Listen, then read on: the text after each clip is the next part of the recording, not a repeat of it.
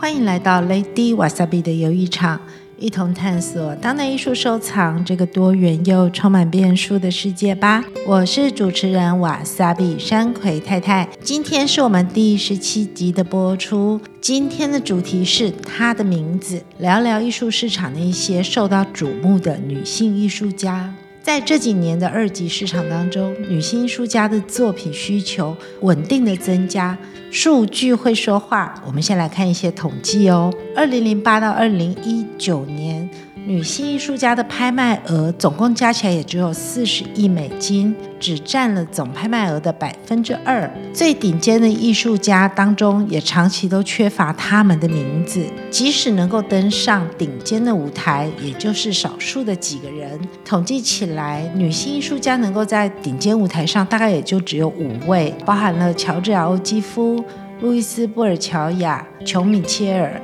艾格尼斯·马丁跟草间弥生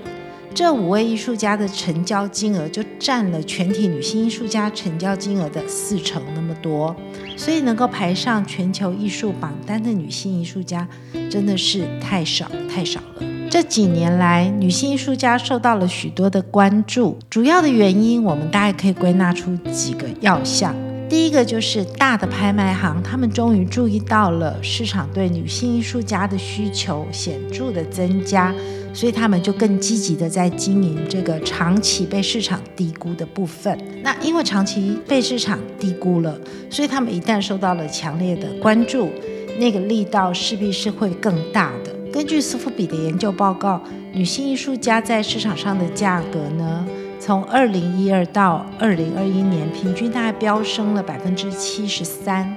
而同期的男性艺术家在创作的部分只有成长大概百分之八点三。整个艺术市场，我们可以说是女力崛起。这也让很多作品很好，但是怀才不遇的女性艺术家的作品价值被重新看待，得到了迟来许久的一个许可，包含了像是弗雷达·卡罗、爱丽丝·尼尔这几位。第二点应该是指标性的画廊积极的代理女性的艺术家。从二零一七年以来，一线画廊代理的女性艺术家的比例大约每年是成长百分之八，到了二零一九年已经达到百分之四十四，销售的金额也占了总金额的百。分之四十，而这个成长是还在逐年稳定攀升中的。我们也可以期待不久后的将来也可能会出现一个交叉。第三点呢，艺术市场的整体发展来说，学术先行在现阶段还是造就艺术价值的一个重要的程序。所以，女性艺术家受到重视这一点，除了拍卖行跟画廊的脚步，我们还要特别来关注今年的威尼斯双年展。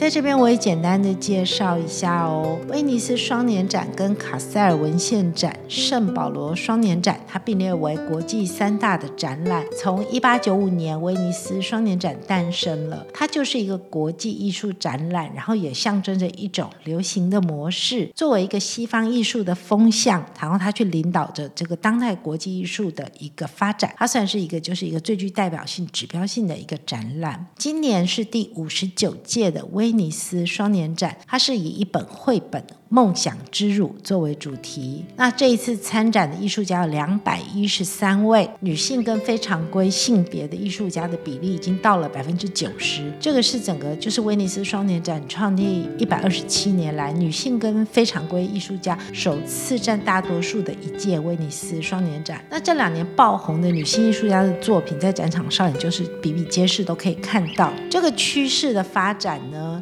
根据艺术行业大多数的专家都认同，也都表示，女性艺术家的成长是一个不会回头的发展方向，所以就更加值得我们去注意它。艺术拍卖是市场温度的指标，那我们就来看几个数据好了。二零二二年富艺斯春季香港拍卖会当中，百分之九十的女性艺术家的作品成交价超出了高估价。而根据 R Price 二零二二年上半年的成交总金额来看呢，四十岁艺术家的前十名排名当中，有七位是女性。随着当代艺术市场的发展，女性艺术家已经占到非常大的比例，特别是八零年代跟九零年代出生的这所谓的超当代女性艺术家，她们的成长更是让人家觉得非常的惊艳。那这些艺术家的作品，它各有特色。那当然，从作品当中也可以看到女性艺术家她们自我意识的一个显著的提升。她们用一种自己细腻的诠释的角度，跟一个很非凡的一个姿态，让世界来认识她们。就市场上来看呢，作品价格上升的空间是更大的，还有一个很重要的部分，就是千禧世代的女性收藏家对女性艺术家的关注度相对的较高，这是以收藏家的群体来看待的。所以呢，我们就来看由拍卖这个市场温度计开始，去带动了画廊的重视，还有收藏家的支持。三方俱进，也就造就了女性艺术家市场的一个新的局面。上一集我们也介绍了这一次香港苏比当代艺术拍卖。聚焦女性艺术家的经典佳作，数量达到了本季度拍卖的百分之四十。不管是在艺术确立席位，就是我们刚刚提到的那几位，就是已经是艺术巨匠这个部分，或者到了近几年活跃在亚洲艺术市场的这些艺术新星，市场对他们的作品都是殷切的一个需求。你可以看到那个成交价是高于高估价很多很多的一个表现。在最近期的纽约苏富比。一场叫做《闹》当代艺术的晚拍当中，女性艺术家的拍品数量在苏富比的历史以来第一次的超越了男性艺术家。除此之外呢，二零二二年香港苏富比春季拍卖的时候呢，路易斯·布尔乔亚这位艺术家他的一个第四号的蜘蛛雕塑，也成了亚洲最高价的一个雕塑，成交价是一点二九亿港元，也是这场拍卖的冠军的一个作品。谈到女性艺术家，现在九十三岁的草间弥生，她是艺术史上最举足轻重、影响最深远的亚洲艺术家。那先前我们已经有聊过了，绘画、版画跟雕塑这个部分，分别的介绍过草间弥生这位艺术家了，这一集就不多聊。那我们今天来介绍这位大蜘蛛的创作者，这位女性艺术家路易斯·布尔乔亚。这位艺术家，她目前的雕塑是亚洲拍卖纪录的冠军。路易斯·布尔乔亚，她是出生在一九一一年，在巴黎，他逝世在二零一零年。他的蜘蛛雕塑有大有小，名字都是叫妈妈，就是法文的妈妈。他在东京六本木、韩国的三星博物馆，还有世界各地重要的博物馆，其实都可以看见它。相信大家对这只大蜘蛛不陌生。可是你知道吗？蜘蛛也不是真正的蜘蛛，它是一个意象。而这蜘蛛里面有的是待产的蜘蛛，有的有小蜘蛛相伴。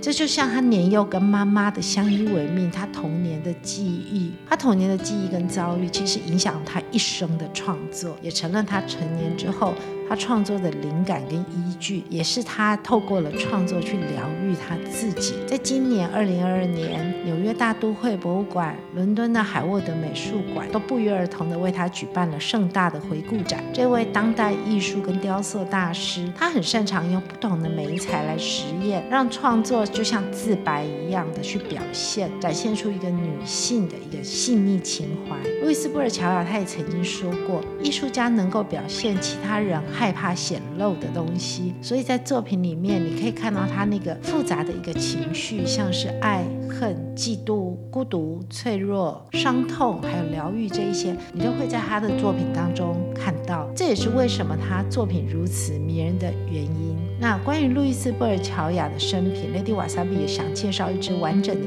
片给大家看，大家有兴趣可以再去点选连接去参看，我们就可以了解他一生完整的一个故事，还有创作。那从市场数据来看的话，路易斯·布尔乔亚其实可以说他就是一个前段班的艺术家，他的总排名来说，最好是在二零一九年的时候已经到四十八名，那其他的时候大约都在一两百名之内，这是整体拍卖记录的排名。创作媒材来说，除了雕塑，他也有绘画、版画，还有一些织品类。那织品类的话，就是跟他的父母是从事这个古董地毯生意，他的童年经验有很大的一个关系。其实他的作品并不多，每年大概就只有几十件上拍，雕塑更少，十个就很多了。那如果跟草间弥生相比起来，他的作品上拍的数量大概不到草间弥生的十分之一。因为稀少，所以也很少流拍。成绩最好的就是雕塑，大概占了总成交额的百分之九十五。Lady Wasabi 这边有截图了前八名雕塑类成交的记录给大家看，那当然都是大蜘蛛。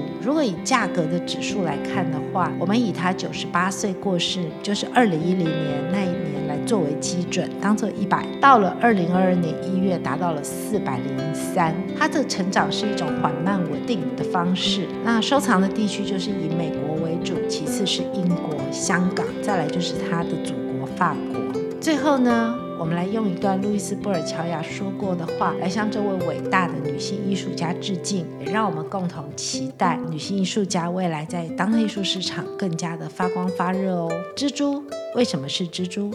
因为我的母亲，而她也是我最好的朋友。她是如此的聪明、优美、精明。耐心、端庄的，对我来说，她是缺一不可的。她就像一只蜘蛛一样的灵巧。这是路易斯·布尔乔亚对他自己大蜘蛛创作的一个诠释。下一集呢，我们就要专注的来介绍八零后的女性艺术家，就是所谓的超当代女性艺术家的部分。我们会将作品表现跟市场表现一并的做个分析整理，就请大家继续关注跟追踪哦。以上是 Lady Wasabi 的鱿鱼场第十七集的播出，那谢谢大家的收听，我们下个礼拜再见，拜拜。